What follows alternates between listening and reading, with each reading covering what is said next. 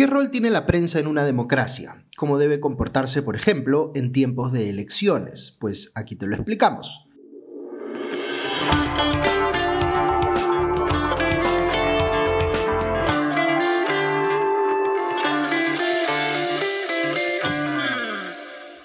Bienvenidos a Hablemos de Política, un podcast de Comité de Lectura y la Fundación Conrad Adenauer en el Perú. En episodios anteriores hemos hablado sobre cómo en democracia tenemos tres poderes del Estado, el Ejecutivo, el Legislativo y el Judicial, que se controlan entre sí en virtud del principio de separación de poderes. Pero no habíamos hablado todavía de aquel a quienes algunos consideran, extraoficialmente, como el cuarto poder, vale decir, la prensa. La prensa y el oficio del periodismo tienen como objetivo, al menos teóricamente, fiscalizar al poder en cualquiera de sus formas, en el Estado naturalmente, pero también en el sector privado, sea en cualquiera de los grupos de interés a los que nos referimos en el episodio 6 de este podcast, o si está concentrado en alguna organización o ciudadano en particular. Esta fiscalización puede tomar muchas formas. Puede ser la revelación de cierta información que no es de dominio público, una investigación que destapa un caso de abuso de poder, o una crítica sobre una decisión gubernamental o sobre cómo una organización con poder está gestionando determinado tema. Así como la prensa cumple su rol de servicio ante la ciudadanía, intermediando en favor de sus intereses, haciendo las preguntas que ésta quisiera que les hagan a los poderosos. El término cuarto poder, dicho sea de paso, fue usado por primera vez por el historiador británico Thomas Babington Macaulay en 1828, cuando dijo que la galería en la que se sientan los reporteros se ha convertido en el cuarto poder del reino. Durante los últimos años hemos visto cómo la prensa destapa grandes escándalos de corrupción, como el caso Lavajato, que ha implicado a políticos de diversos partidos y sucesivos gobiernos. Estos reportajes no solo fiscalizan a los grandes poderes, sino que ponen la luz sobre aquello que la ciudadanía debe saber para tomar mejores decisiones cuando le toque intervenir en la democracia, particularmente cuando hay elecciones. Los casos de corrupción que se van conociendo, por ejemplo, deberían hacer que los electores piensen dos veces antes de darle su voto a un partido cuyos integrantes se han visto involucrados en ellos. La información es poder y las democracias necesitan de ciudadanos bien informados para fortalecerse. Un ciudadano informado tiene más y mejores herramientas no solo para decidir su voto, sino para no dejarse engañar por posibles mentiras de autoridades o, si hablamos de procesos electorales, de propuestas de campaña imposibles de cumplir, o que se presentan solo mostrando los aspectos positivos pero ocultando los negativos. La prensa es la que debe ayudar al ciudadano a tener una visión integral de las cosas, iluminando aquello que no alcanza a ver. La prensa también fortalece la democracia mediante la difusión de distintas opiniones, cumpliendo con el valor de pluralismo político que, como explicamos en nuestro episodio 8, es una característica esencial de toda democracia. Esta exposición a opiniones distintas fomenta el intercambio de ideas y el diálogo entre ciudadanos, pilares fundamentales de un Estado democrático, como señalamos también en nuestro episodio 7 sobre el debate público.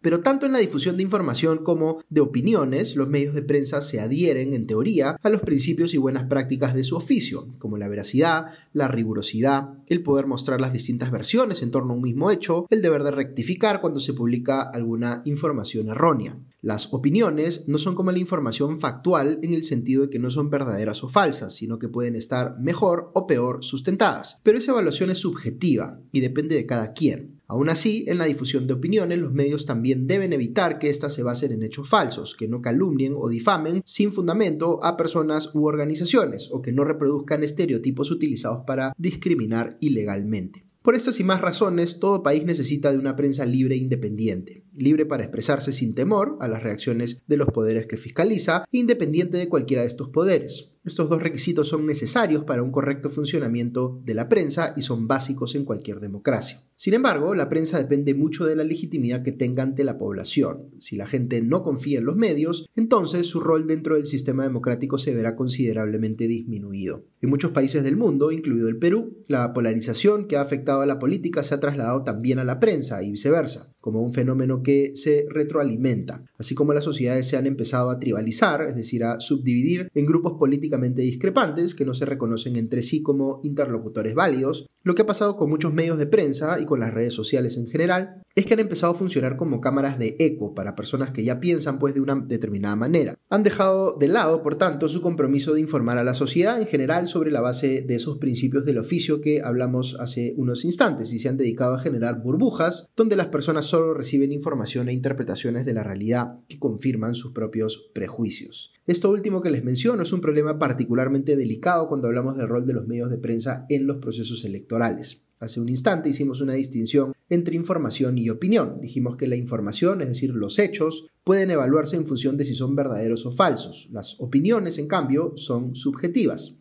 ¿Puede un medio de prensa asumir subjetivamente una opinión editorial que lo lleve a apoyar a un determinado candidato? Pues sí, en países como el nuestro no se estila hacerlo, pero en otras democracias los diarios sacan editoriales en los que, hacia finales de las campañas, le dicen a sus lectores por quién recomiendan votar. Eso es perfectamente legítimo si se hace con transparencia. Lo equivocado es que se haga no de manera transparente en la sección editorial, sino veladamente en la cobertura informativa. Si la elección de qué noticias se cubre y qué tratamiento se les da responde al interés de perjudicar a un candidato que no le gusta al medio o de favorecer a otro que sí, si el medio se pone de esa manera al servicio de una determinada campaña, deja entonces de guiarse por los principios del periodismo y pasa a ser activismo político electoral. Esto se ha normalizado tanto en el mundo y en el Perú que a mucha gente ya ni le sorprende ni lo ve como algo malo. Pero si uno analiza esto de forma agregada y pensando en el mediano y largo plazo, lo que advierte es un fenómeno gradual de pérdida de credibilidad de los medios que va minando en el tiempo su capacidad para hacerle frente al poder. Esto que les acabo de explicar no es un problema nuevo, pero sí es uno que se ha magnificado significativamente en los últimos años, sobre todo por efecto de las redes sociales, que facilitan la creación de estas cámaras de eco en las cuales la gente se informa de medios que solo muestran un lado de las cosas. Pero hay otros problemas que conocemos desde hace mucho tiempo, vinculados al rol de la prensa en las democracias. Por ejemplo, la censura por parte del poder estatal